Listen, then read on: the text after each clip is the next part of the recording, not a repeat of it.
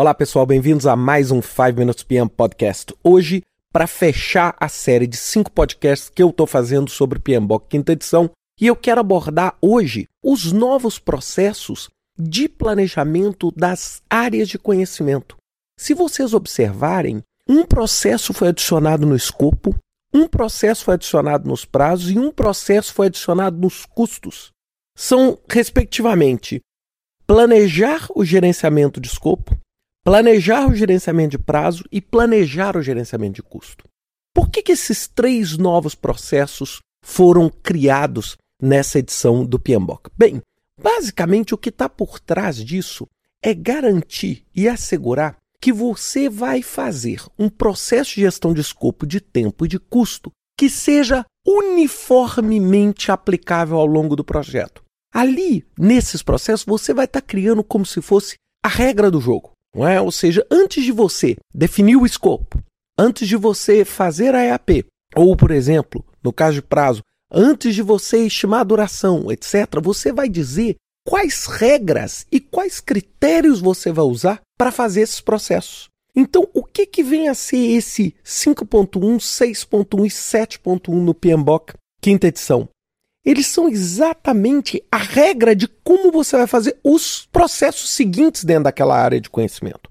Esse foi um, uma, uma inserção polêmica, muita gente gostou, muita gente não gostou. Aqueles que gostaram alegam que isso dá mais uniformidade, que isso assegura que você tem regras claras de, por exemplo, como você vai planejar as durações do seu projeto. Por exemplo, que tipo de critério você vai usar para poder determinar as durações, ao invés de deixar com que cada um dentro da equipe do projeto faça segundo seus próprios critérios. Aqueles que não gostaram muito dessa mudança acham que isso adiciona um nível a mais de burocracia dentro do planejamento. Bem, a minha opinião é nem tanto ao céu, nem tanto ao mar. A minha opinião é o seguinte: se você tem um projeto complexo, um projeto eh, que necessite de uma estrutura maior de gestão, sem dúvida nenhuma esses três processos vão ajudar enormemente. Agora, se você tem um processo simples, um projeto pequeno, talvez sim esses três possam estar adicionando um nível a mais de complexidade.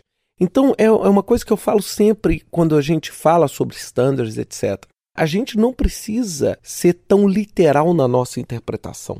É? Nós podemos usar o PMBOK como uma referência para o nosso trabalho. E aqueles processos que são inteligentes, interessantes e que agregam valor, a gente deve fazer. Aqueles processos que não agregam valor, a gente não deve fazer.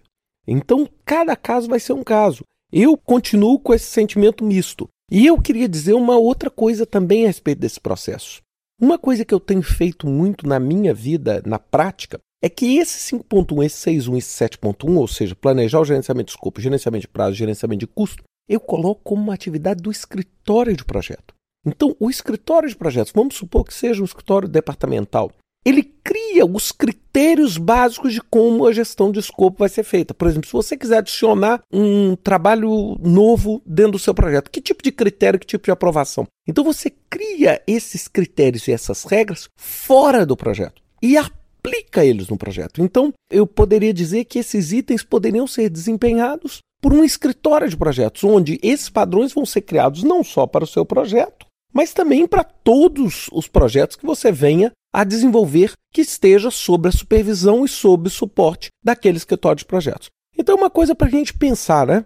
Você tem o benefício de ter esse padrão e esse trabalho definido antes, tem também o custo de talvez adicionar uma burocracia e tem também essa terceira dimensão, que é o escritório de projetos fazendo esse trabalho. Isso aí que eu preciso que vocês pensem, porque sem dúvida nenhuma, esse, junto com os processos de gerenciamento das partes interessadas, foram as mudanças mais relevantes do guia.